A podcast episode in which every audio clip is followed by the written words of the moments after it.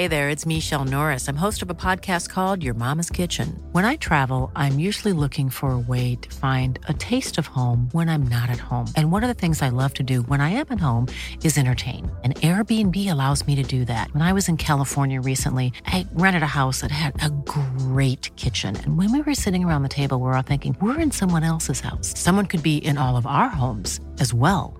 If you have a home, but you're not always at home, you have an Airbnb. Your home might be worth more than you think. Find out how much at airbnb.com/slash host.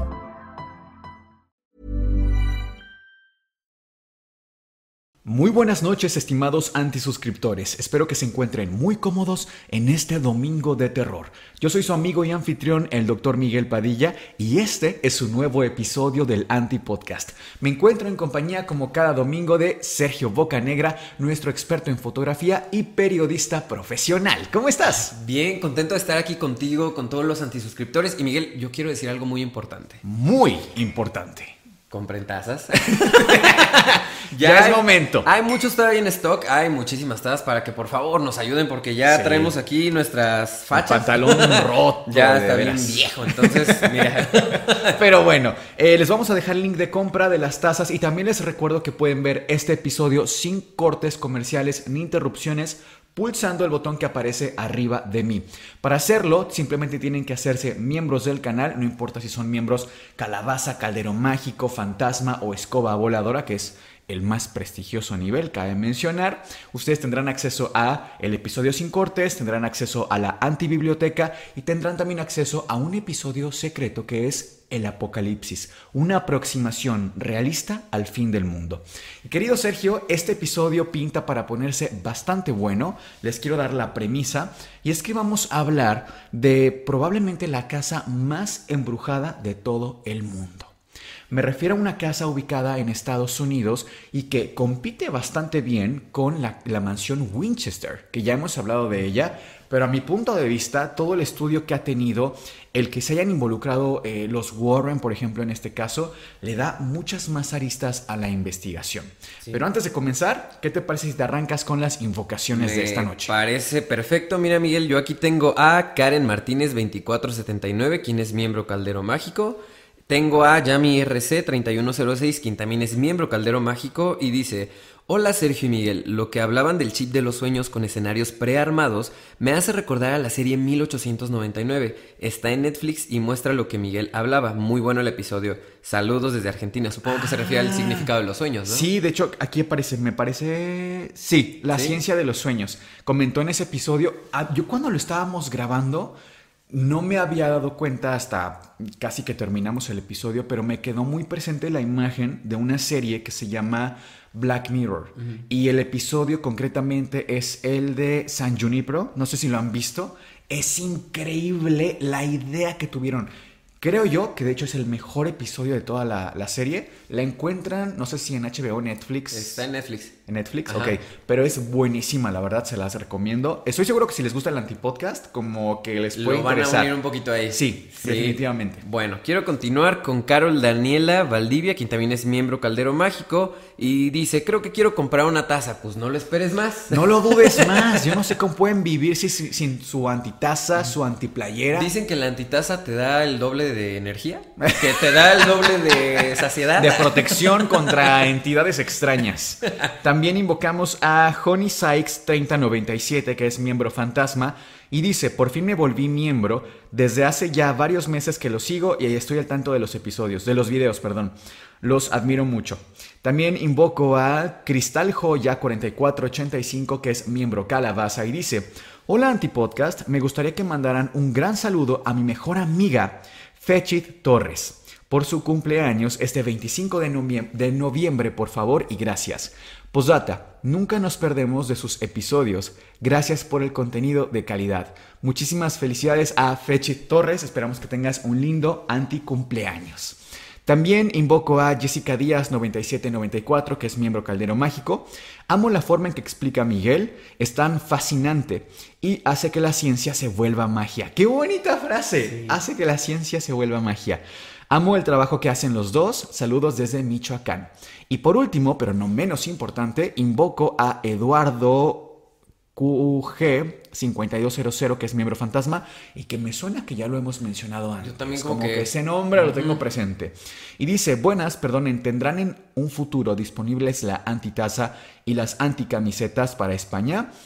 Muchas gracias, sois los mejores. Querido Eduardo, pues sí es la idea. De hecho, hemos platicado para eh, empezar a pasar contenido también a Patreon.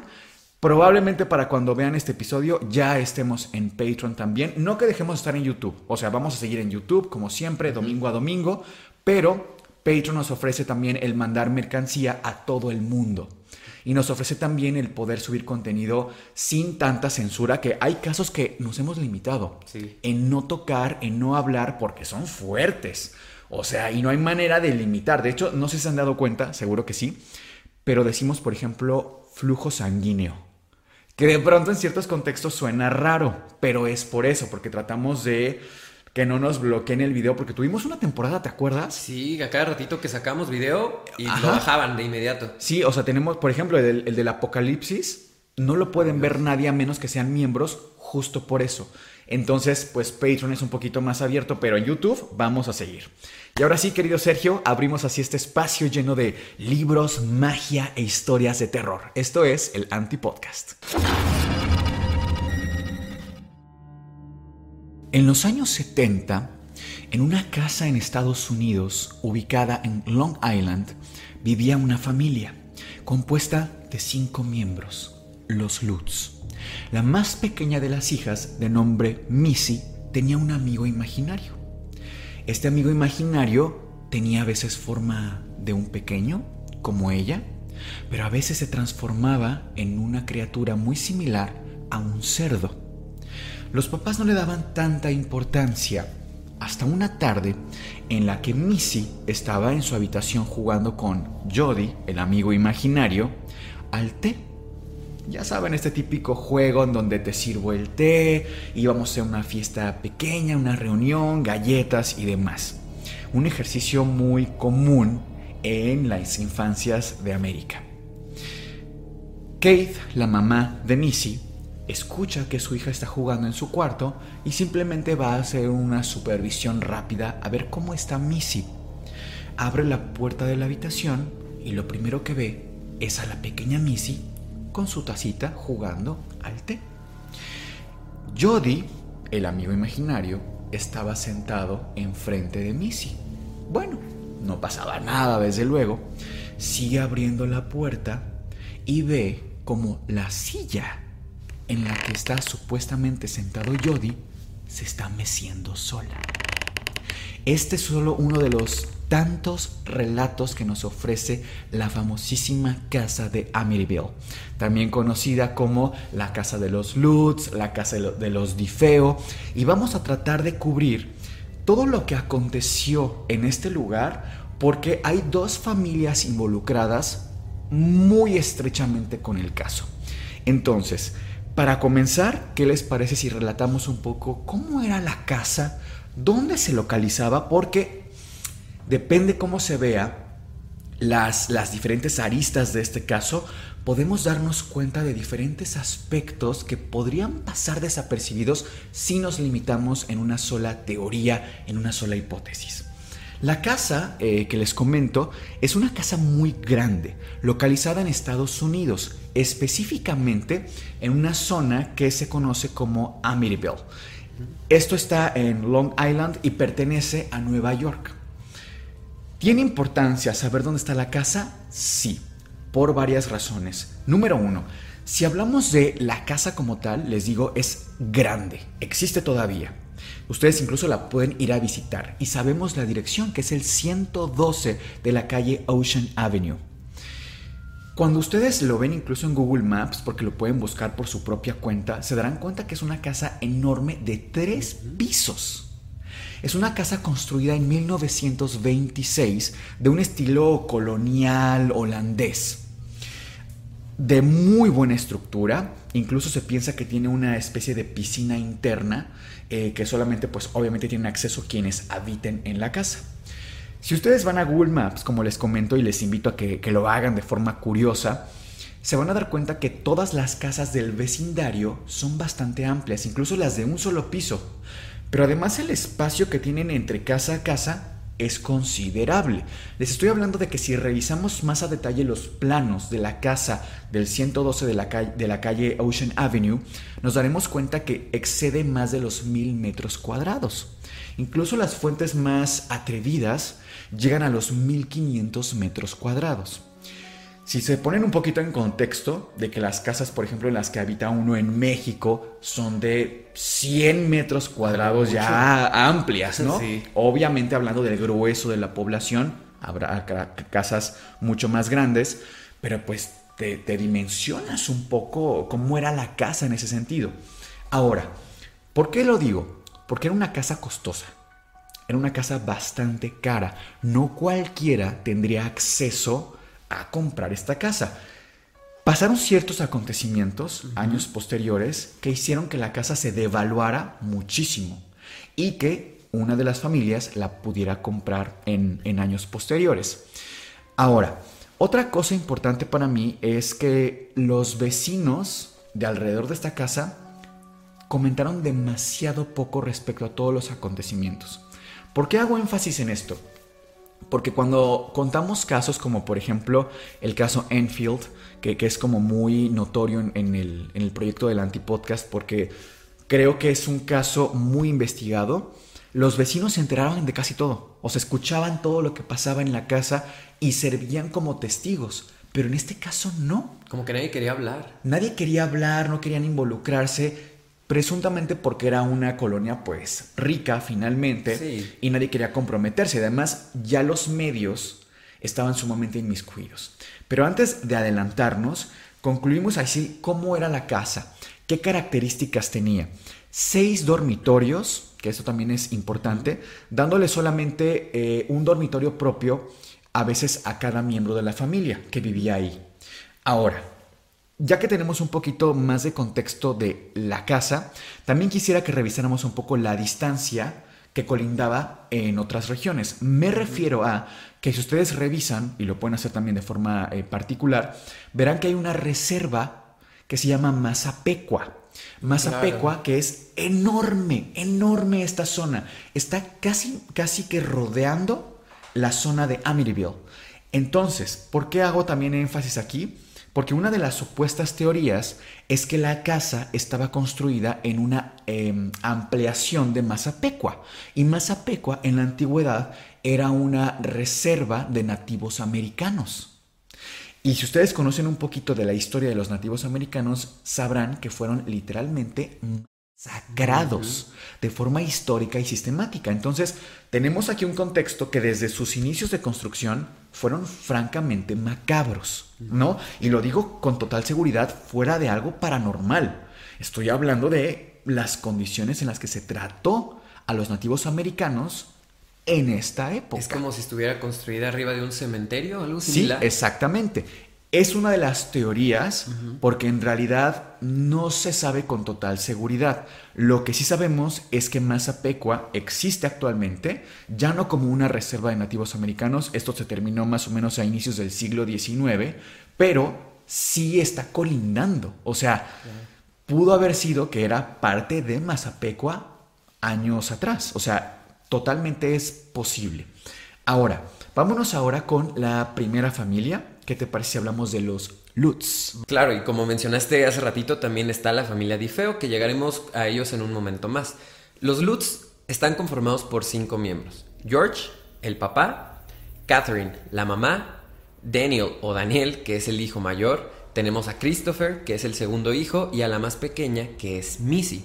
Que es, perdón que te interrumpa, Missy es la chiquita que les comentaba en el primer fragmento del episodio del, amigo, imaginario. del amigo imaginario. De ahí eh, tenemos ahí como que seguir el hilo, no se pierdan de eso. Entonces los tenemos, e incluso tenemos las edades también de los niños. Daniel, 9 años, Christopher, 7 años y Missy son 5 añitos los que tenía esta pequeña en ese momento. Bueno, esta familia estaba buscando a dónde mudarse. Como pues ya tenían que estar trabajando, no era una familia que tuvieran un poder adquisitivo grande, es decir, no tenían como tal tanto dinero. Ellos querían mudarse. Pero algo muy irónico que a mí me sigue como no cuadrando es por qué si no tenían dinero se querían mudar a Amityville. Yo tengo ahí una teoría. A ver.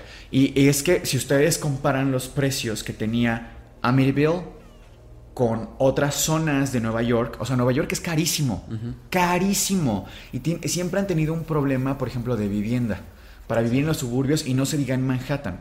Pero en términos generales, si tú comparas los precios de Amityville con los de Brooklyn, son muy inferiores. Y si comparas los, los de Brooklyn con los de Manhattan, son todavía, pero lejos. O sea, creo yo que para una familia neoyorquina, Amityville era una buena opción en términos incluso de seguridad. Porque hasta antes de los eh, increíbles hechos que se suscitaron aquí, era una zona muy segura. Y de casas, pues, muy grandes, ¿no? Entonces yo creo que viene de ahí. No de tanto de que vinieran de un estado más barato a buscar a Amityville, sino que ya estaban en Nueva York, ya eran de ahí. Como aprovechar, Ajá, ¿no? De que hecho, estaban ahí. los Lutz tenían familia en Brooklyn. O sea, sabemos que tenían familia ahí, que estaban asentados antes ahí y que recorrieron casi el otro lado de Nueva York para llegar a, a Sí, Amityville. como estar un poco más en cercanía, vamos a decir. Exactamente. Bueno, al final esta familia seguía buscando. O sea, estaba en toda la zona de Amityville buscando una casa, que si de un piso, que si dos pisos, etcétera. Que visitaron varias, ¿no? Visitaron más de 50, o sea, más de 50 viviendas para ver a dónde se podían mudar. Ninguna les convencía por alguna razón, era como, "Mm, no creo que esto esté bien, súmale que no tenían el dinero o el poder para pagarla. Sí. Y por fin dan con esta casa a través de un eh, boletín que dice que está en descuento, vamos a decirlo que tenía una rebaja, no estaba el 100% de, de lo que costaba. Sí.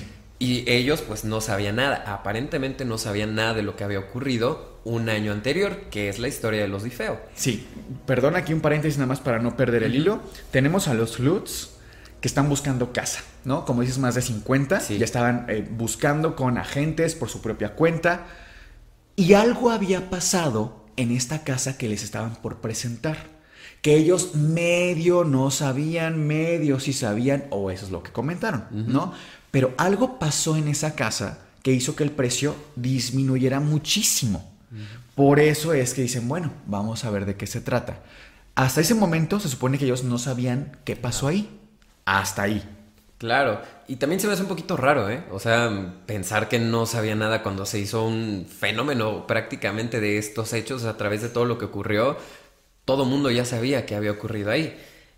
De alguna manera se convencen de ir. Dicen, está barato, vamos a ver, pues la casa no perdemos nada, solamente la van a mostrar, no la van a presentar.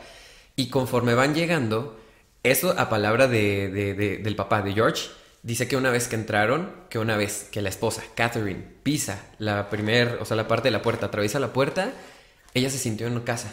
Ella decía que se sentía como que pues era parte de, que sea yo me siento aquí, aquí me veo viviendo con mis hijos, creo que es la casa ideal para poderlos criar. Bueno, o sea, a ¿No? mí si me presentan una casa colonial de tres pisos, probablemente sentiría lo mismo. ¿no? claro, yo también, la verdad. Sí, y es que desde el día uno pasó algo muy fuerte en esa casa. Todo lo que les vamos a contar, ojo, no es que nosotros lo creamos o lo defendamos. Les traemos el relato de propia voz de los protagonistas de esta historia. Cabe mencionar, porque ya estoy leyendo ahí, cómo un doctor puede creer que es lo que se está relatando. Ahora, el día uno, cuando ellos están en este inter de acaban de comprar la casa, de firmar el contrato y de propiamente llegar a la casa a habitarla, pues la gente de los alrededores les informaron más o menos de lo que había ocurrido un año atrás en esta casa. Algo muy fuerte, muy trágico, que supuestamente trajo una serie de, de fenómenos paranormales a la casa. O sea, como que les advirtieron, pero pues ya que tenían contrato firmado, Claro. ¿no? Tan es así que a pesar de no ser una familia particularmente religiosa, contactan con el padre eh, de la comunidad que se llama, es el padre o el sacerdote Ray Pecoraro. Tiene un nombre rarísimo.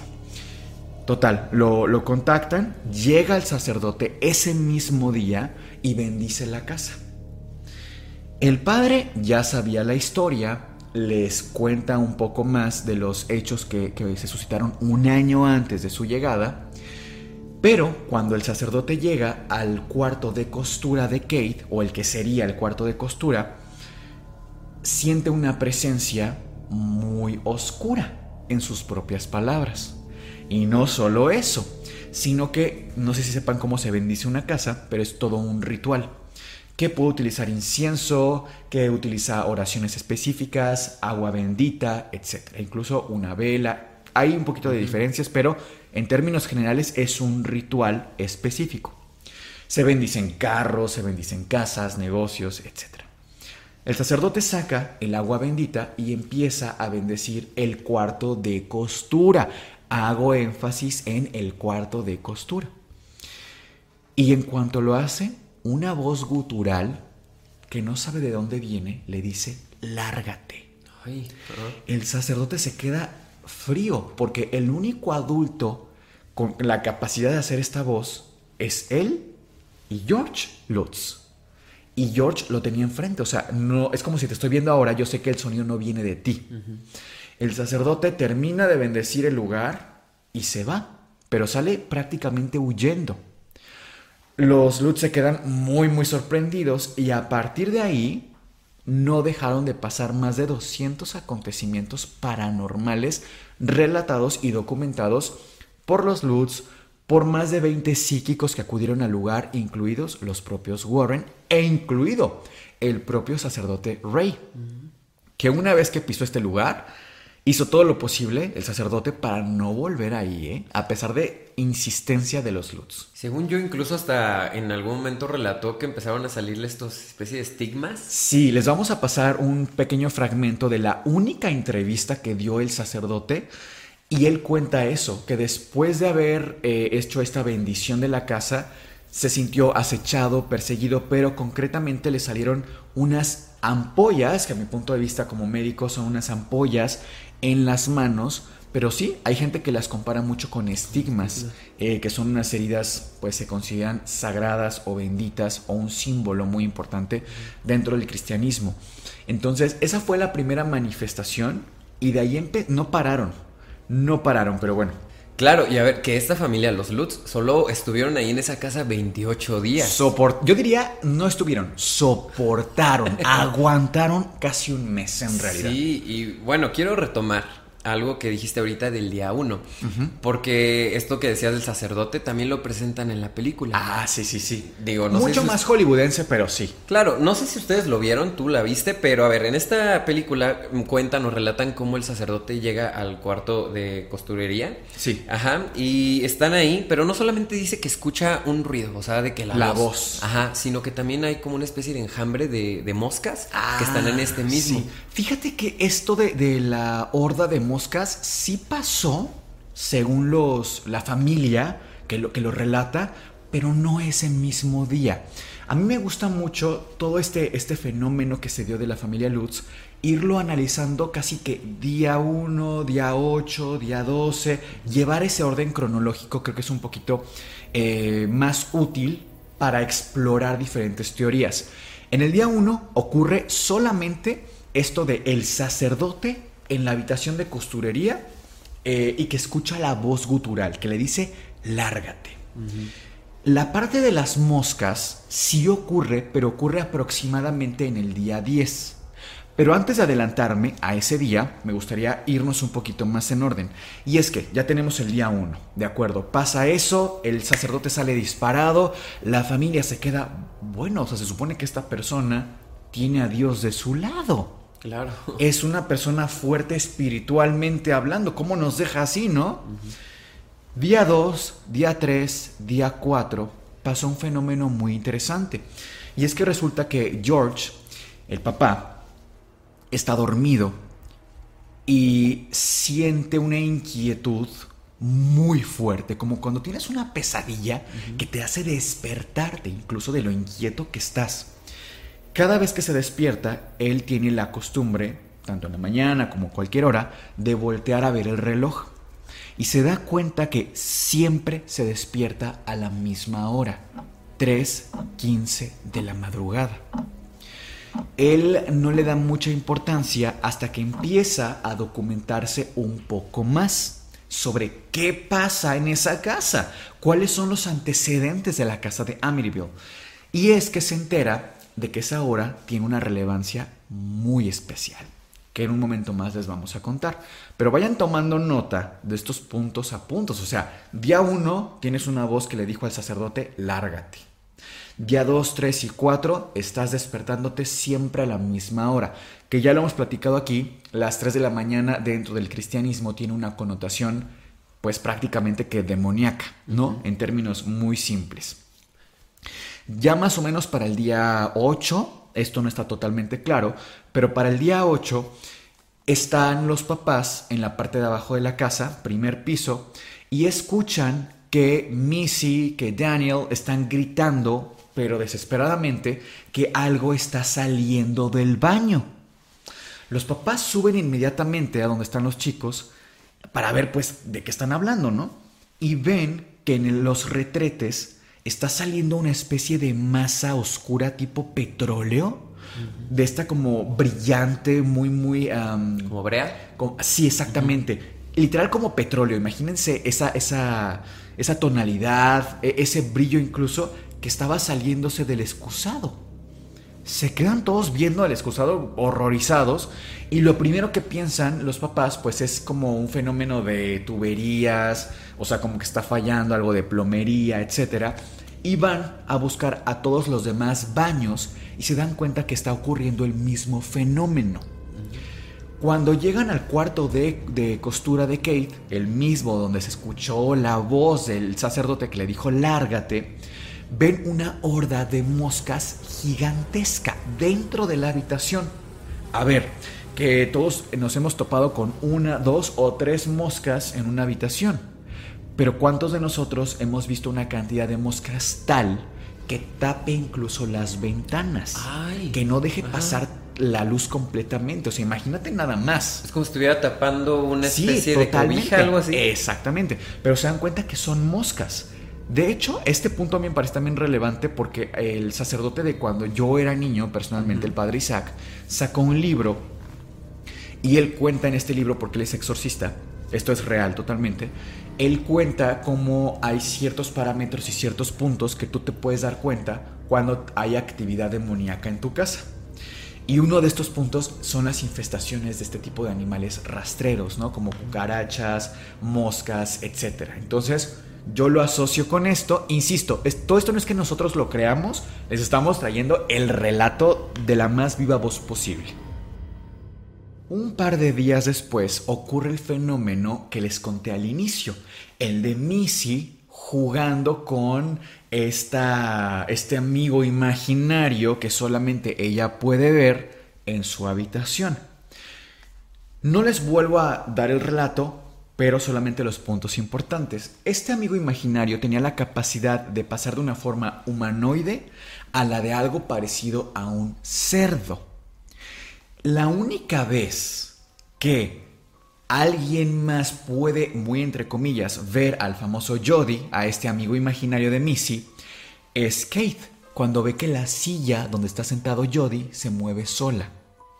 Pero además, ya en años venideros, estudiando y reanalizando el caso, algunos religiosos hablan de cómo eh, este concepto de la imagen o el simbolismo del cerdo tiene un peso dentro del cristianismo.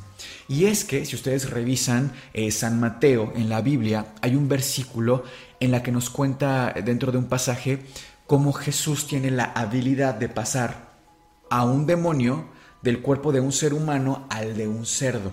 Y cómo el cerdo empieza a comportarse de forma no solo agresiva, sino prácticamente entra en estado de locura porque incluso se tira de un acantilado, la horda de, cerdos. Ellos lo relacionan mucho con esto. Ya ahora sí que entrarán múltiples interpretaciones, pero para fines del caso resulta interesante. Ahora, día 11. Para mí el día 11 es, creo que el día más misterioso de todos. Estamos en la casa, está toda la familia y Kate, la mamá, dice, quiero hacer limpieza de la casa, ¿no? Como vamos llegando, ya nos mudamos, pero finalmente todavía hay mucho polvo, sobre todo en el sótano, en el ático, etc. Empieza a hacer su limpieza cuando llega al sótano y ve que hay un montón de muebles, porque un dato muy interesante de este caso es que toda la casa que compraron venía amueblada. Los muebles de la casa pertenecieron a la familia anterior. Cuando llega al sótano y ve todos estos cachivaches, estos muebles que ya nadie utiliza, ve específicamente un, un librero que ya está en muy mal estado. Tan es así que ella dice, bueno, voy a intentar moverlo al menos para limpiar, ¿no? No sacarlo yo sola porque era una mujer bastante pequeñita, menudita. Dice, por lo menos lo voy a mover para seguir limpiando el piso. Cuando lo mueve, se topa con algo increíble.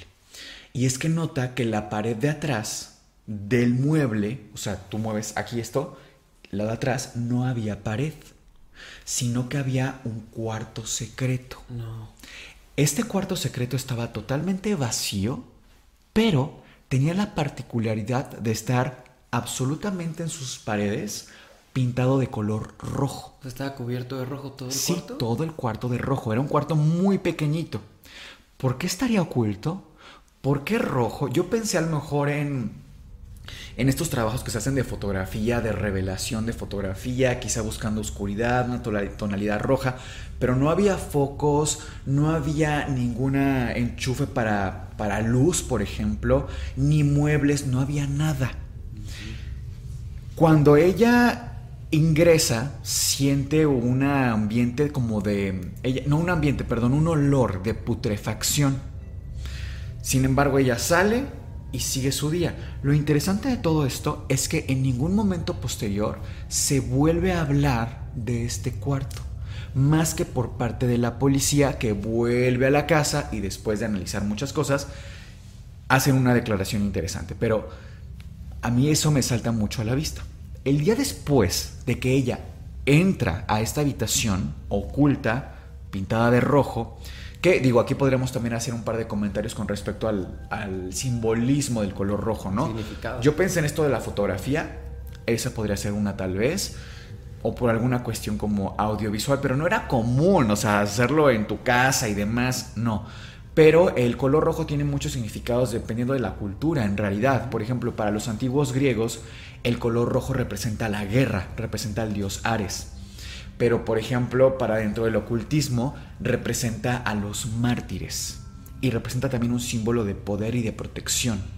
Entonces, yo me quedo con la interpretación de los mártires, tal vez, por lo que van a saber en un momento más. Pero yo ahí tomaría nota también. Bueno, el día siguiente, a que ella ingresa a esta habitación, pasa un fenómeno también muy interesante, pero ahora principalmente con George, el esposo, el padre de familia. Está George en, en la habitación, dormidos todos, y escucha un golpe fortísimo al lado. Al lado estaba la habitación de Missy, de la niña pequeña. Él se despierta, obviamente, va hacia su cuarto y se queda estirado así y se queda paralizado totalmente. Él intenta moverse, pero no puede, solo puede mover un poco la cabeza hacia donde está su esposa y hacia enfrente, que es hacia donde está la puerta de su habitación. Se queda paralizado totalmente, al principio puede mover muy poco la cabeza y ve, porque siente, perdón, que algo se mueve a su lado izquierdo. Él intenta mover la cabeza y ve que está su esposa acostada, pero con la particular posición de estar a 70 centímetros de la cama. Estaba flotando mientras dormía. Se queda él impactado y no solo eso, porque tú dirás, bueno, a lo mejor las cobijas se movieron, lo que sea. La señora, Kate Lutz, estaba no solo flotando, sino que empezaba a desplazarse hacia afuera de la cama. Él sin poder hablar, gritar ni nada, apenas podía mover un poco la lengua, como que se iba desparalizando muy rápidamente. Claro, yo pensé en parálisis del sueño, desde luego, como seguramente todos ustedes, pero no se comporta así una parálisis del sueño, o sea, para nada. ¿Por qué? Porque ella estaba, ya había ejercido un movimiento de salir de su cama, de quedarse ante como la, eh, la, la sorpresa, ¿no? De voy a ver dónde está Missy. quedó como a medias. Claro, y una parálisis del sueño te da sin que tú te puedas realmente mover, te quedas totalmente, literal, paralizado, ¿no? A nivel talámico es lo que está ocurriendo en nuestras vías nerviosas. En ese momento que ve a su esposa desplazándose, escucha pasos enfrente de él, a la puerta. Él piensa, quizás sea Missy que trae zapatos de su mamá porque se escuchaban muy fuertes los golpes en el piso. Voltea y ve una figura negra, casi que encapuchada, que tenía pezuñas y que viene caminando hacia él y se queda enfrente de él, al pie de la cama.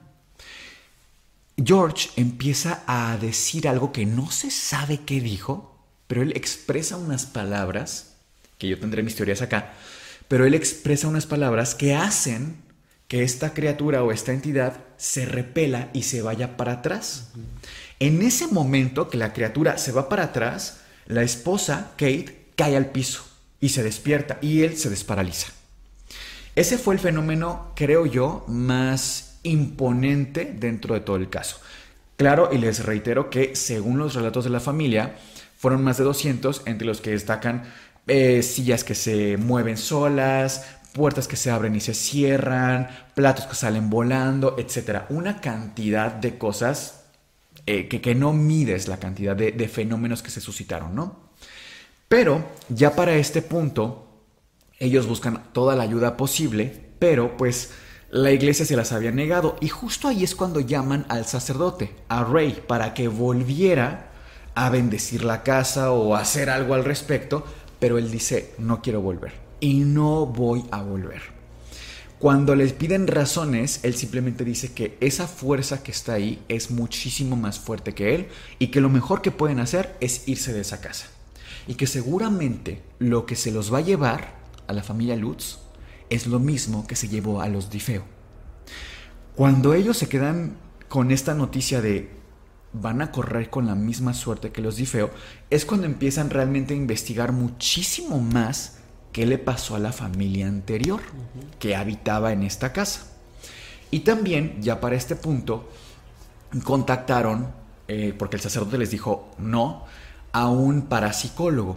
Este parapsicólogo de apellido Solfen era un hombre pues con cierta, cierta respetabilidad dentro del mundo de lo paranormal y que hizo investigaciones pero pues la verdad muy pues muy pobres, ¿no? Sin ninguna evidencia, sin ninguna metodología, ni mucho menos. Pero él contacta con una mujer de nombre Laura Didio y esta señora era conductora de un programa en un canal que se relacionaba mucho a lo paranormal. Ella era muy conocida, muy cercana de los Warren. Y es ahí que se sigue esta línea, ¿no? De cómo es que llegan los Warren a este caso. No fue como mucha gente piensa que la iglesia o el padre les dijo por parte casi que el mismísimo papa, ¿no? El Vaticano, oigan, vayan a ayudar a salvar el día a los Warren, por favor. O sea, no. Fue en realidad por una comunicadora de un canal local que contactan con los Warren, que ya para ese momento tienen también cierto renombre. Claro, y es que los Warren llegaron en el 76 a esta casa, o sea, fue un año después de lo ocurrido también con eh, los Lutz. O sea, una vez que ellos se van, pasa un año y es cuando ellos por fin llegan. Exacto. Pero a mí me hace mucho ruido, Miguel, porque los Warren, digo, ya hemos hablado un poquito de ellos con respecto a que llegan a ser un tanto oportunistas, ¿no? Y se me hace raro porque hay un artículo que ellos habían sacado, o sea, va una periodista, el día que ellos van a esta casa, llegan con una periodista y ella en el artículo menciona que ellos así tal cual llegan con esta idea de yo nunca he estado aquí, yo no sé ni qué pasó, esta casa para mí es nueva, pero curiosamente empiezan a ver con estas habilidades que tenía tanto Ed como Lorraine de detectar que había una entidad, que había una presencia aquí, que si empezaban a hacer el dibujo, etcétera. Entonces, a decir verdad, yo sí pongo un poquito también como esa cuestión, o sea, en duda de que los Warren no supieran nada del caso, ¿sabes? Como que mm. otra vez sacaron un poquito ahí de provecho y tratando de sacar oportunidad de... Fíjate que sí, o sea, coincido contigo y creo que está bien que seamos un tanto, pues no escépticos, pero sí que cuestionemos, ¿no? Como las intenciones de cada, de cada parte, pero hay que reconocerles un par de cosas a los Warren. Y número uno es que ellos no cobraron absolutamente nada. De todo esto, ellos no cobraron ni ganaron nada. Que si ganaron, pues la exposición, claro. Pero el único dinero que pidieron fue que desde su casa les pagaran la gasolina para llegar a la casa de Amityville. Entonces digo, bueno, también yo ahí pongo un, puntito a favor, ¿no? Por otro lado, la misma comunicadora, Laura, que hace como el contacto entre los Warren y los Lutz, ella misma cuenta cómo Ed Warren y George Lutz se agarran a golpes. Mm, Eso casi nunca se cuenta. Y es que resulta que lo primero que hacen los Warren es una entrevista con la familia antes de ir siquiera a la casa. Antes de siquiera plantarse dentro de la casa de Amityville, lo citan de forma, pues literal, informal, para hacer una especie de, plática, de conversación en la que ellos midieran la situación. Ed trae un método que también se lo debemos reconocer, que es preguntar y ser muy, muy inquisitivo en todo el caso que tú me cuentes. Y si yo noto de inmediato que, no, que hay inconsistencias en tu historia, que me cambias versiones, no me interesa el caso. Esto puede tener diferentes interpretaciones, claro, los Warren pudieron hacer esto en función de no me voy a exponer a tu historia de charlatanería, primero está mi nombre, o por otro lado también quiero entrar a algo serio. Cada quien tendrá sus, sus teorías. Al ser tan inquisitivo, eh, Ed con George, ah, oye, ¿a qué hora fue esto? No, a ver, pero es que me estás diciendo que esto no cuadra con esto. Buscando todas las aristas de la historia, George se molesta muchísimo, le dice, si no me vas a ayudar, déjame en paz y no te metas. Y es cuando se hacen de palabras y llegan incluso a los golpes. Es la esposa, eh, Kate Lutz, tanto eh, Lorraine Warren, quienes lo separan, y a pesar de eso, los Warren continúan en el caso. Hacen más entrevistas, llegan a la casa, y de ahí es cuando realmente se hace un boom mediático de todo lo que estaba pasando. Una de las cosas también muy interesantes que pasó es que cuando llega Lorraine a la casa, que ya entra en primeras investigaciones, ella aclara que ella no se puede comunicar con los difuntos, ni con las entidades, ni con los espíritus, ni con nada se puede comunicar. Lo que ella puede hacer, según sus propias palabras, es percibir las energías o las entidades, pero nunca establecer comunicación. Ella dice que mientras va subiendo las escaleras, y les vamos a poner fragmentos de su propia voz en este episodio para que ustedes escuchen de su viva voz, cómo hay una especie de corriente, como una catarata, como una corriente de energía psíquica que no le permite avanzar, pero que ella lo va haciendo. Cuando llega al cuarto de costura, nuevamente lo menciono, siente una energía muy opresiva. If you gave me one billion dollars, I wouldn't go in that house again because it messed up my life and my husband's life.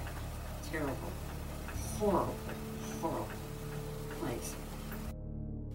Esos fueron como de los aspectos más importantes y que toman muchas fotografías, incluida la mítica fotografía del caso de Amityville, que se las presentaremos en un momento en pantalla. Esta fotografía que ustedes pueden apreciar es muy interesante. Habrá quien crea que es falsa, habrá quien crea que no, pero supuestamente representa, pues claro, uno de los pasillos de la casa, que eso lo podemos corroborar porque es idéntica, definitivamente, pero como notan, desde luego, hay algo que está viendo directamente a la cámara. Y ese algo parece un pequeño, que es muy parecido a el hijo menor de la familia Tifeo. A John Matthew. A John, así, a John Matthew Tifeo. Que es. Es que es muy fuerte decirlo sin que nos quiten el, el episodio.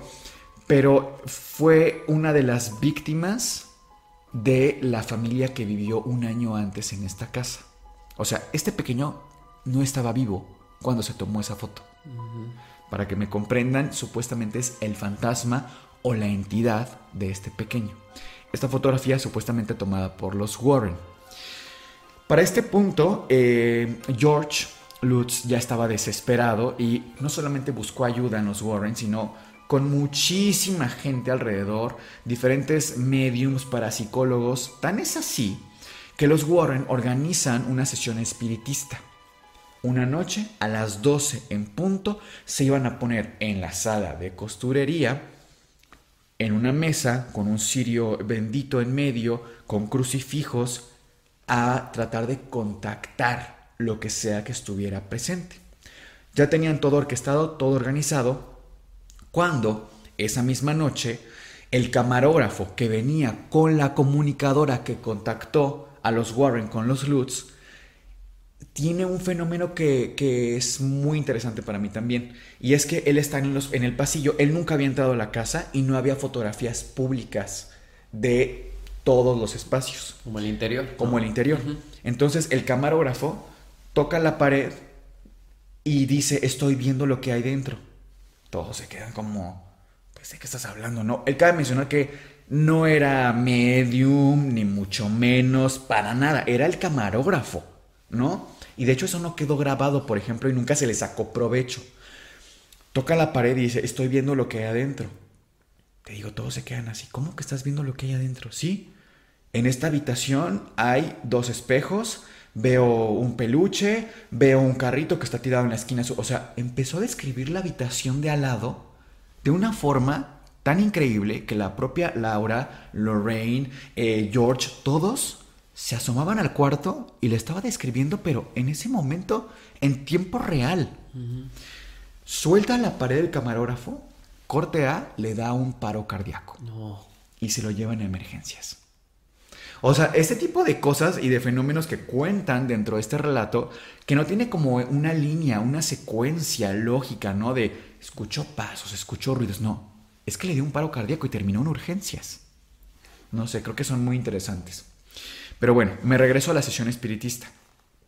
Están ya los, los Warren, pero como les decía, eh, George había buscado ayuda por todos lados, de diferentes mediums. Tan es así que 20 personas, entre mediums, eh, periodistas, estaban en la sesión. Fue la sesión más mm, mediática a nivel espiritista que se ha dado en la historia. Y es esa noche cuando se toma esta fotografía que te comento, donde presuntamente se ve al pequeño, al más pequeño de los Difeo, pues siendo una entidad, ¿no? Ya para este punto, claro, hay montones de relatos de Lorraine, de Ed, que se escucharon pasos, que se sintieron presencias, que sí, bla, bla, bla, bla, bla, pero no hay ninguna evidencia, no hay ninguna prueba más que la fotografía, que creo que yo es lo más relevante de las pruebas que pueden ofrecer los Warren, digo entre comillas, porque pues decir que es garantía, porque son los Warren, para nada. La verdad es que no, pero se presenta, ¿no? Oye, ¿y Lorraine no dio alguna declaración que fuera útil para este caso? Sí, más que útil, Sergio, eh, Lorraine da declaraciones interesantes, diría yo, para fines de esta investigación. Para empezar, ella cuenta que tanto su esposo Ed como ella misma estaban destinados a participar de esta investigación en Amityville. Y es que el 13 de noviembre de 1974, los Warren reciben una llamada en la noche con la noticia de que la madre de Ed había fallecido en ese momento. La hora 3.15 de la madrugada. ¿Por qué digo que estaban asociados? Les platico con la segunda declaración. Lorraine estaba en la casa después de esta sesión y ella está entrando en todas las habitaciones para saber si siente algo. Cuando entra a una de las habitaciones, que no se aclara específicamente cuál es, pero bueno, no tiene tanta importancia, ella tiene una visión, tal, tal cual como en la película, ¿eh? que nos muestra cómo ella está en un lugar y de pronto se conecta con un momento del pasado. Ella nos cuenta como ve que está en el sótano y que se aparece frente a ella una criatura encapuchada con igual patas de pezuña, igual que la que describió eh, George Lutz. Se le aparece y le, le, le muestra algo que parece un arma. Ella no alcanza a distinguir bien qué es, pero parece un arma. Ella la toma y va subiendo las escaleras. Entre que es ella y al mismo tiempo es un joven de 23 años. O sea, como que de pronto es ella, de pronto es el joven. Va subiendo las escaleras rechinantes, una casa de madera, la misma casa de Amityville. y entra al cuarto de los dos más pequeños. Ve a Matthew, de nueve años, ve cómo está durmiendo y le dispara. Ve cómo se retuerce un poco y luego va con el otro hermano y le dispara también. Va a la habitación de Allison, una de las hermanas, y le dispara también mientras duerme. Escucha una especie de voz que le dice algo, pero no sabe qué le dice específicamente. Va a la habitación de los padres y les dispara también. Y finalmente sube al tercer piso para el último disparo. Un total de nueve disparos son los que ella percibe. La curiosidad de todo esto es que ve la hora, el, el reloj que estaba ahí, 3.15 de la madrugada. ¿Qué pasa? Les doy ya como el contexto más abierto. Resulta que un año antes de esta sesión espiritista, de que Lorraine estuviera sintiendo todo esto, de todos los fenómenos que se estaban suscitando en la casa de Amityville, había una familia en esa misma casa, los famosos Difeo. Esta familia tenía mucho que podríamos contarles, pero para fines del caso, era una familia grande compuesta de los padres, eh, tanto Lois como Ronald DiFeo, y eran cuatro hermanos, los más jóvenes. Voy a ir del más joven para el más, eh, el más adulto, ¿no? El más joven tenía nueve años, de nombre Matthew. El pequeñito, que presuntamente es el que se ve en la fotografía ya como una entidad durante la investigación de los Warren. Después tenemos a Mark, que tenía 11 años, 11, 12 años. Después tenemos a Allison, que era pues la adolescente o la hija más joven, porque tenemos también a otra hermana que es Dawn, de 18 años. Y por último, el quinto hermano es Butch DiFeo. Butch DiFeo para este momento ya tenía 23 años de edad. Lo que ella decía Lorraine. El mismo joven que se estaba como traspasando lo que estaba pasando en ese momento. Pues resulta que esta familia, antes de los trágicos sucesos, tenían dinámicas bastante cuestionables. Y es que desde que se conocen los padres Difeo, me estoy refiriendo a Ronald Difeo y a Lois, fue en los años 40, finales de los años 40 que ellos se conocen, y resulta que Ronald venía de un poco un estrato social diferente al de Lois. Ronald tenía trabajos poco remunerados, trabajos temporales y tenía poco que ofrecerle a una chica como Lois que venía de una familia de alto nivel socioeconómico, porque el padre de Lois tenía un puesto que aparentemente era supervisor de una empresa de textiles. No se sabe con seguridad qué puesto o en qué empresa, incluso hay teorías que dicen que el padre de Lois pertenecía a la mafia italiana. Ya son teorías, ¿no? Pero bueno, desde que se conocen, eh, los dos enamorados, Lois y Ronald, el padre de Lois, al ver esta diferencia de clases sociales, se opone totalmente a la relación. Tan es así que le deja de hablar a la hija hasta que se casan y se embarazan. O sea, se embaraza eh, Lois y tiene al primer hijo, a Butch DiFeo. Un bebé que crecería y en años posteriores eliminaría a su propia familia uno por uno. Pues bueno, pasan los años, tienen más hijos, hasta que llega un momento en el cual se las ven muy difíciles económicamente y es eh, Michael, el padre de Lois, que le ofrece un trabajo al esposo de su hija. Le dice, oye, mira, ya embarazaste a mi hija, ya tienes, vas por el cuarto hijo, déjame ofrecerte un empleo fijo que te permita acomodarte. Presuntamente incluso Michael, el padre de Lois, les ofrece un préstamo para que pudieran comprar la casa de Amityville, porque pues no tenían manera definitivamente por su cuenta de hacerlo. Aparte ya eran un montón. Eran un montón. Tomen en cuenta que los Lutz compraron la casa en 80 mil dólares, pero con el descuento de los acontecimientos trágicos. Pero cuando la compran los Difeo un año antes, o pocos años antes, no tenía ningún descuento. O sea, en realidad era una casa carísima que prácticamente la termina de pagar el padre de Lois.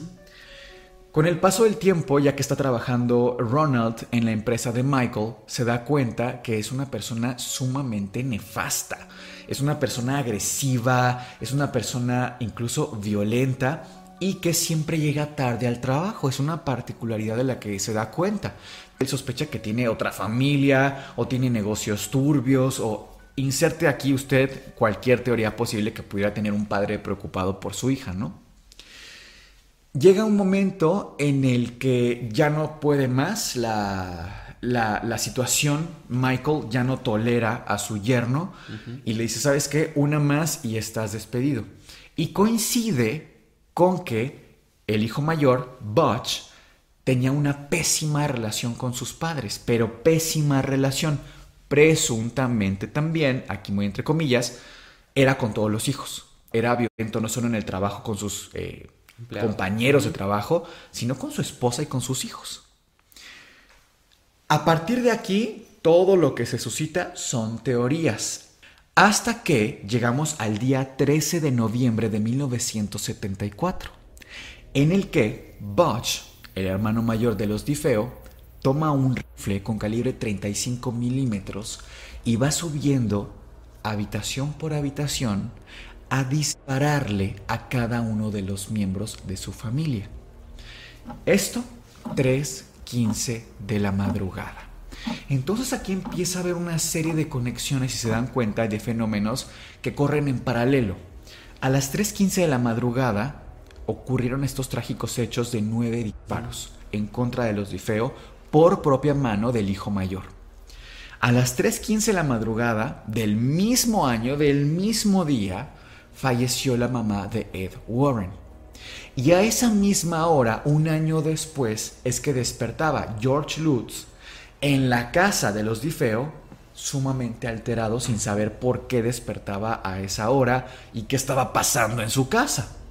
O sea, fenómenos paranormales, entre comillas, corrían en paralelo, ¿no? Finalmente. Pues bueno, es a las 6.30 de la tarde del día siguiente, o sea, el 14 de noviembre de 1974, que eh, Butch eh, DiFeo se aparece en el bar local diciendo algo le pasó a mis papás. Solo a mis papás. Están sin vida en mi casa. Pues obviamente todos en el bar se quedan de cómo que tus papás están sin vida en tu casa, de qué estás hablando, ¿no? Llegan con la policía incluso a la casa de los Difeo, la famosa casa de Amityville, y se dan cuenta que no solamente los papás están sin vida, sino toda la familia estaba, dato curioso, en sus camas. En sus camas casi que dormidos, pero con un disparo, todos en, la espalda, excepto por la madre, quien tenía en la cabeza el, el disparo. No se sabe exactamente el orden en el que cada en que fue a cada habitación. Se presume que la primera habitación fue la de los más pequeños y luego la de los papás. Hay teorías también que dicen que eso es al revés, pero lo que sí sabemos con seguridad es que la última habitación a la que va es la de su hermana eh, Dawn, la de 18 años. O sea, él tiene 23 y luego luego lo sigue ella de 18, Dawn. Y luego ya siguen los, los demás hermanos. Dawn es la que estaba en un tercer piso, ¿no? Es la única que dormía en un tercer piso. Esto tendrá relevancia después un poquito más en, las teorías finales, pero es un auténtico misterio el por qué tomó acciones así de radicales, ¿no? Y además, ahora sí que en solitario. ¿Por qué? Porque al principio él no quería aceptar que había sido él, siempre dijo que fue alguien que, eh, un intruso que llegó a la casa y que él era el único sobreviviente porque él estaba en el sótano y que por eso nadie escuchó ruido.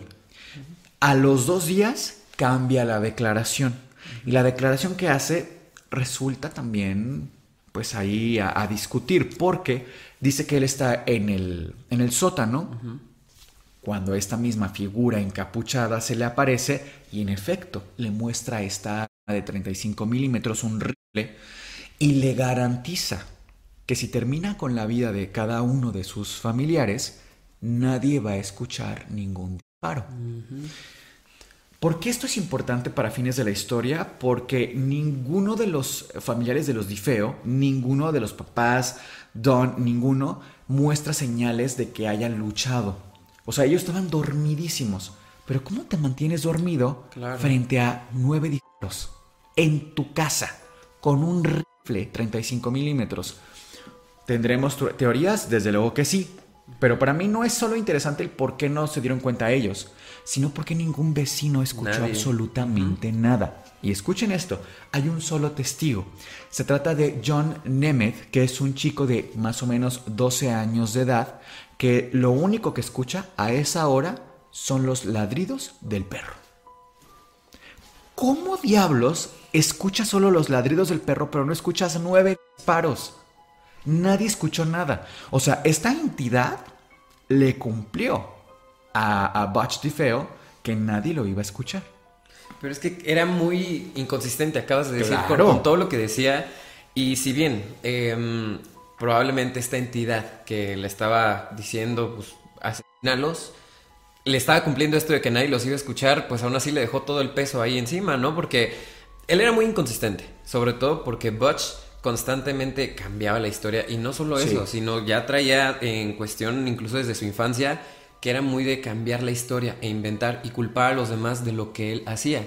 Entonces, cada que la policía o alguien lo entrevistaba para preguntar qué había ocurrido, había una versión diferente. y eran cambios pequeños, hasta que, pues bueno, empiezan con distintas versiones ya más fuertes, que es cuando dicen, no, no me cuadra. Sí, y es que si te fijas, este caso es como un misterio encerrado en otro, encerrado en otro, porque aquí también cabe el misterio de por qué actuó de tal manera Butch DiFeo.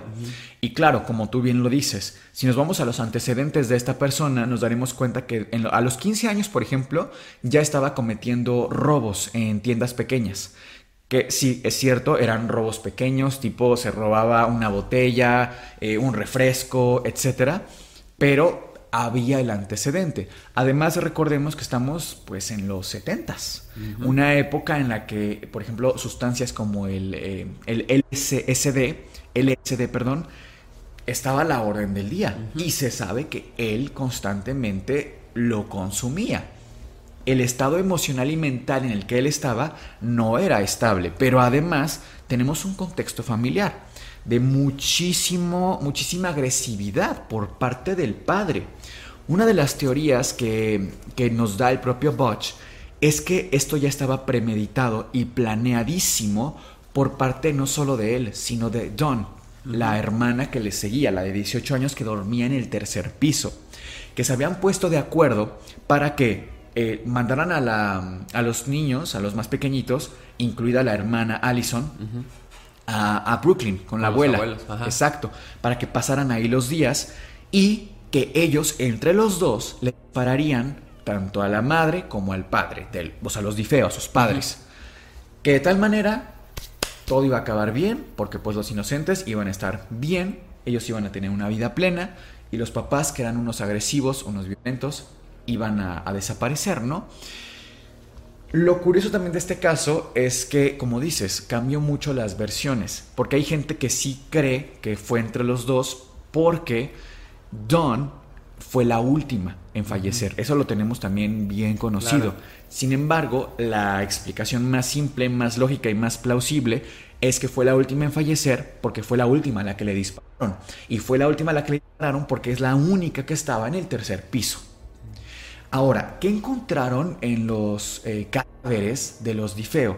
Encontraron un estudio farmacológico que tenían grandes cantidades de benzodiazepinas. Las benzodiazepinas son un grupo de medicamentos que se utilizan mucho, muchísimo hace años, que todavía tienen ciertos, ciertos usos dentro de la medicina, pero en, años anteriores se utilizaba de forma casi indiscriminada para dolores de cabeza, para convulsiones, para un montón de cosas. ¿Qué pasa?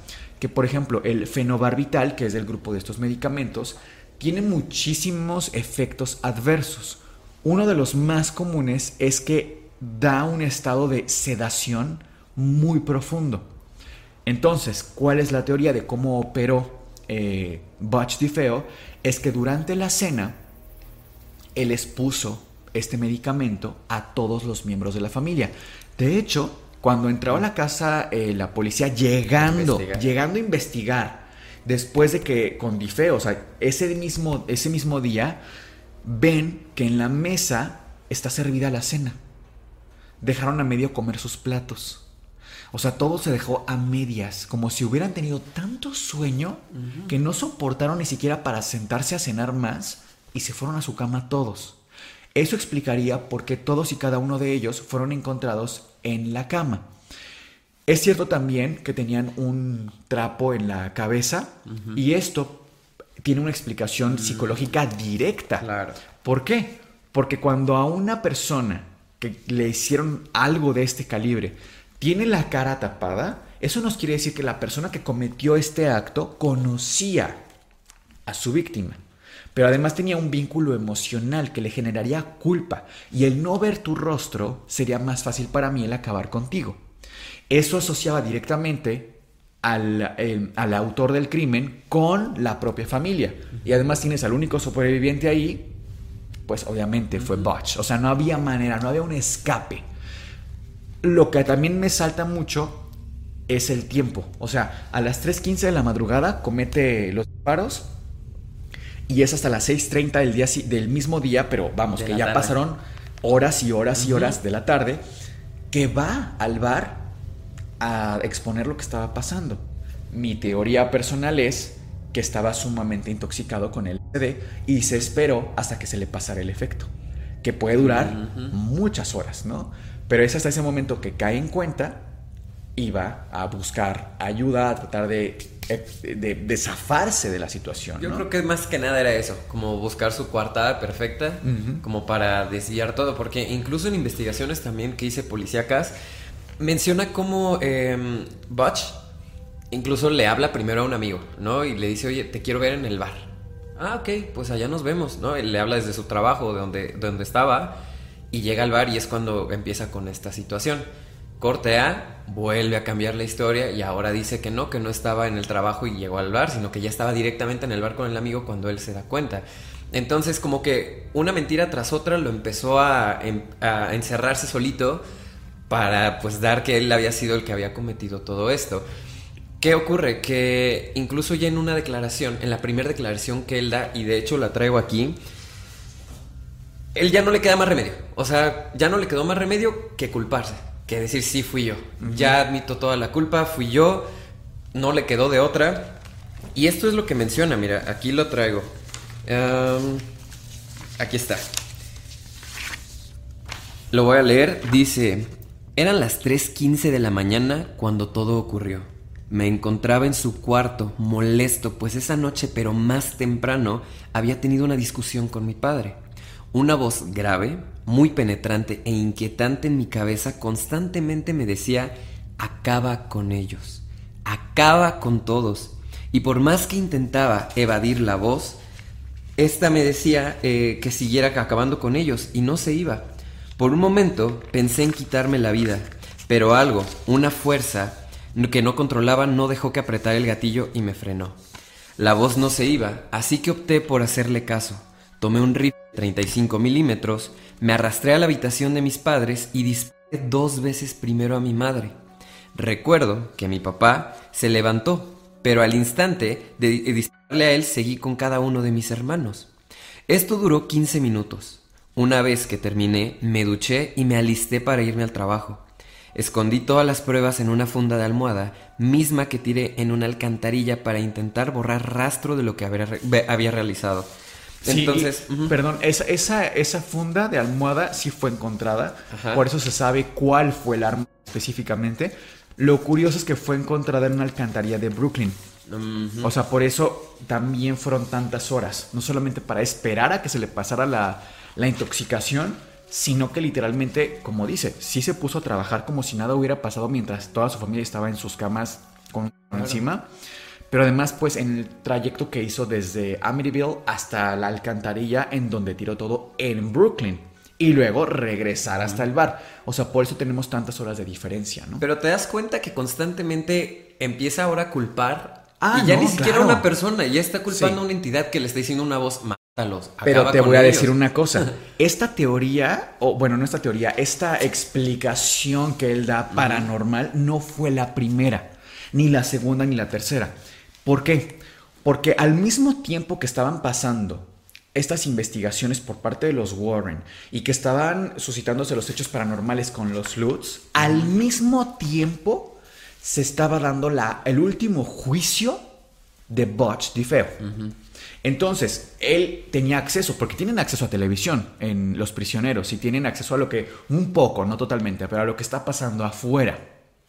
Él sabía quiénes estaban involucrados, el fenómeno mediático que estaba haciendo su casa, su caso específicamente, y vieron ahí una posibilidad gigantesca, porque los propios Warren creían que la casa, lo que había en la casa era una entidad, esa era su explicación, era una entidad que había hecho que Difeo cometiera estos actos, pero que además se replicaran estos fenómenos con los Lutz. O sea, que la historia se volviera a repetir, como si lo que estuviera en la casa se alimentara de las almas que ahí se perdieran. De hecho, aquí traigo otra declaración que hizo Butch en el año 2000, una vez que ya está en prisión. Pero ahora, nuevamente, vuelve a culpar a otra persona y en este caso, como mencionas, dice que es la hermana. Don, Dawn, ajá. Él menciona, la culpa de todo esto fue mi hermana Dawn. Y no lo hizo sola, estuvo acompañada de mi madre. Las dos odiaban a mi papá y yo escuché varias veces cómo es que lo iban a matar. Recuerdo que esa noche yo estaba en mi cuarto cuando escuché los gritos. Salí y vi a mi madre llena de sangre. Vi como Dawn se ocupaba de mis hermanos y mi mamá se dirigió hacia mí. Quería dispararme, pero logré quitarle el arma y en defensa propia tuve que proceder a quitarles la vida. ¿cómo te quedaste? No, híjole. Es que es- estaba ya desesperado, la verdad. Incluso yo me atrevo a decir, pienso yo, que él eh, neurológicamente no quedó bien. Pienso que el abuso de estas sustancias lo llevó a lo que actualmente es, porque tú lo escuchas y se saca cada historia de verdad, eh, pero increíble, ¿no?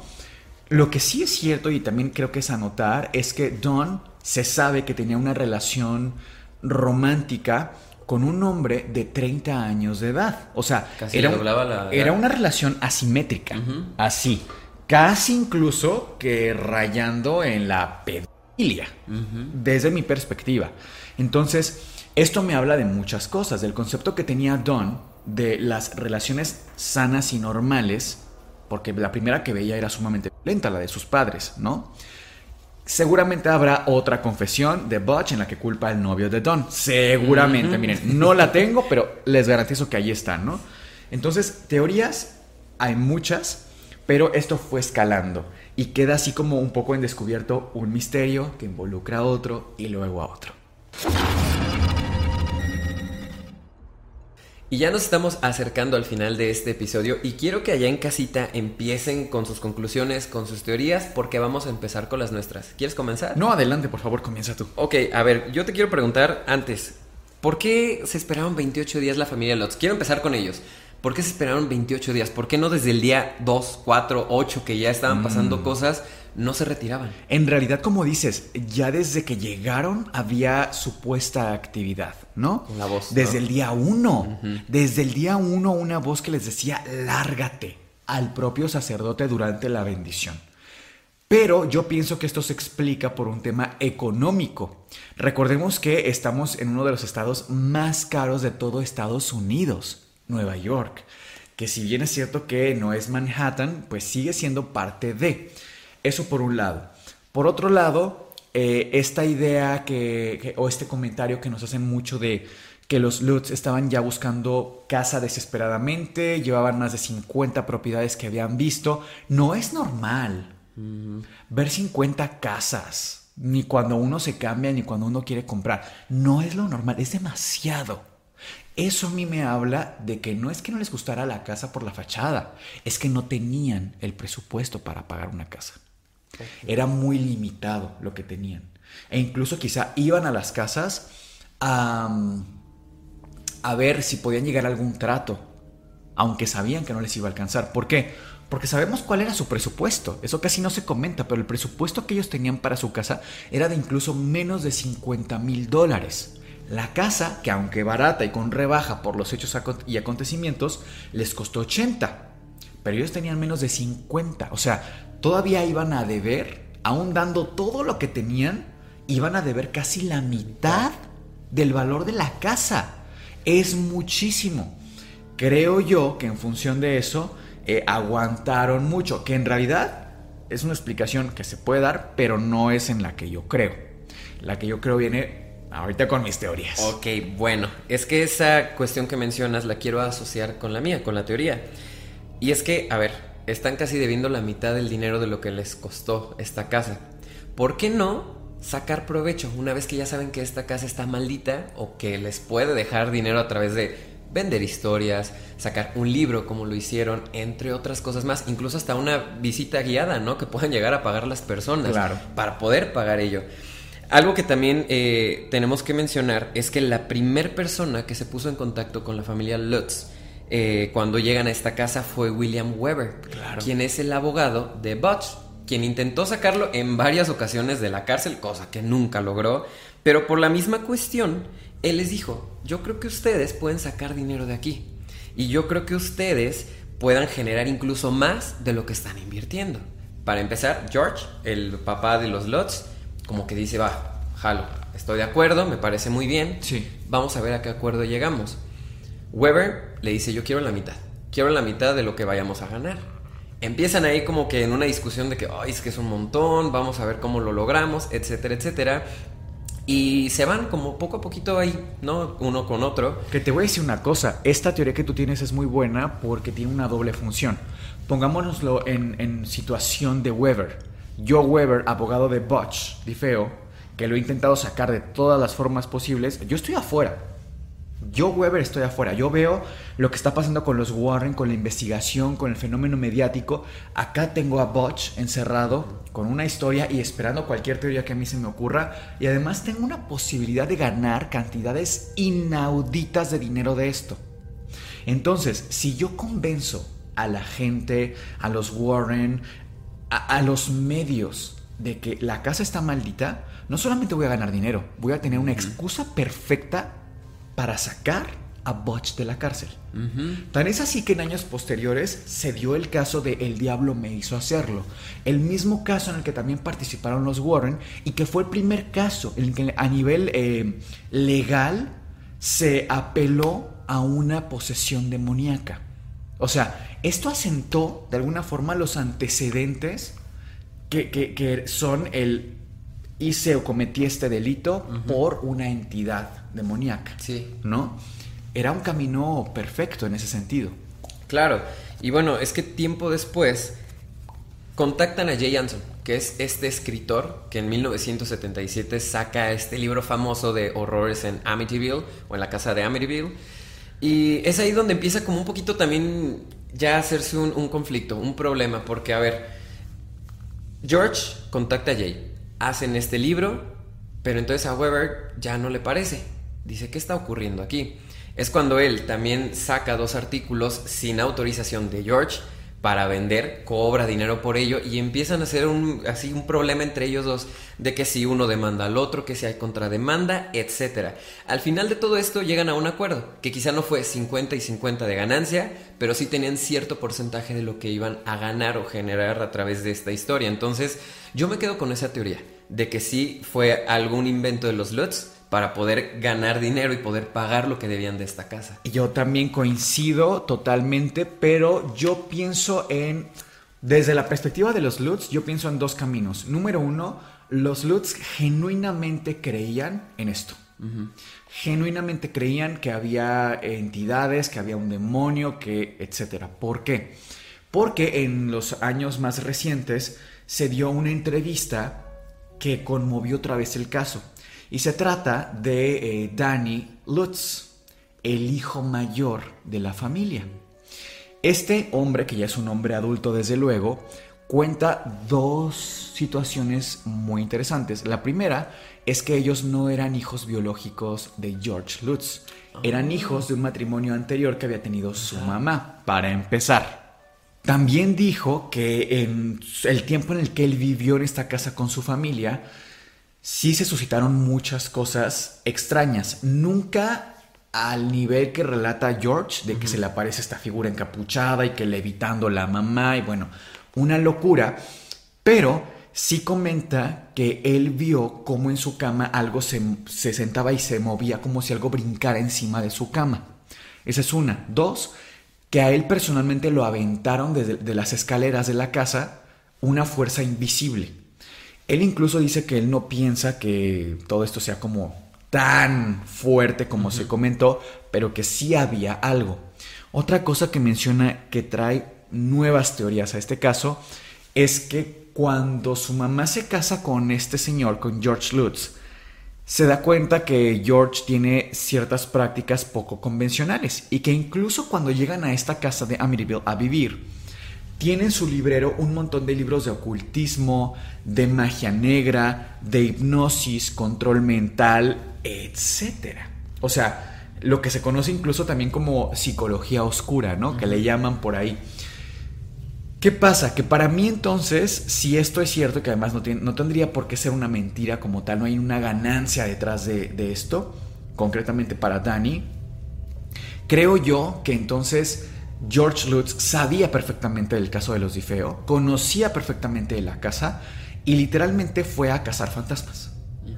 Con su conocimiento de ocultismo, digo entre comillas porque no sabemos. Incluso mi teoría personal es que esta habitación eh, roja en el sótano la hizo el propio George Lutz en un ejercicio de ocultismo pienso yo. O sea, ¿crees que no estaba desde los No, no estaba desde los Difeo. Yo pienso que esto lo hizo George Lutz. Mm. Es mi teoría. Claro que no hay pruebas, es encaminado a. O sea, tú tienes literalmente un maestro de ocultismo que está cazando fantasmas y te encuentras una habitación con connotación ocultista, pues no es muy difícil hacer ahí la ligadura, ¿no? Y además no hay ningún indicio que nos enmarque que los Difeo en su época tuvieran alguna práctica ocultista ni nada por el estilo que eran agresivos, que tenían dinámicas familiares eh, tóxicas o poco convenientes, sí, pero nunca algo relacionado a esto. Entonces, creo que el fenómeno fue totalmente social para los Difeo y de sustancias con respecto a Botch Difeo. Y luego trajo todo un desencadenante, porque recordemos que además en aquellos días se estrenó una película que estremeció al mundo. ¿Se acuerdan qué película de los 70s inicios de los 80 conmovió a la población, El Exorcista.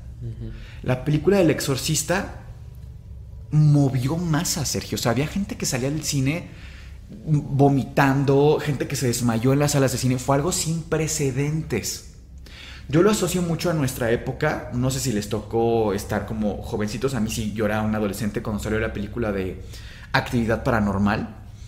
Y realmente era impactante. Tú siendo muy joven, viendo este nuevo concepto de cine como muy real, sí te genera un efecto psicológico, o sea, y la gente le encanta sentir ese, esa sensación. Entonces, traes un contexto social muy reciente y además tienes un fenómeno real. Lo que pasó con los Difeo fue real, fue totalmente mediático. Entonces, es una conexión ahí de negocios, de ocultismo, de teorías hasta un poco conspirativas, porque pues no tenemos pruebas de muchas cosas, pero sí, sí te das cuenta que tienen lógica, ¿no? Hacen sentido todas y cada una de ellas. Pero como siempre, ustedes tienen la última palabra. No olviden darle like y suscribirse al canal. Nosotros estaremos agradecidos con todas sus teorías. Las estaremos leyendo una por una. Sí, porque además, de verdad, ustedes a veces ven cosas o leen de otras fuentes que a lo mejor tienen acceso especial o tienen otros libros es increíble de verdad poder compartir teorías con todos ustedes. Somos Sergio y Miguel y esto fue el Anti Podcast. Les deseamos dulces, pesadillas.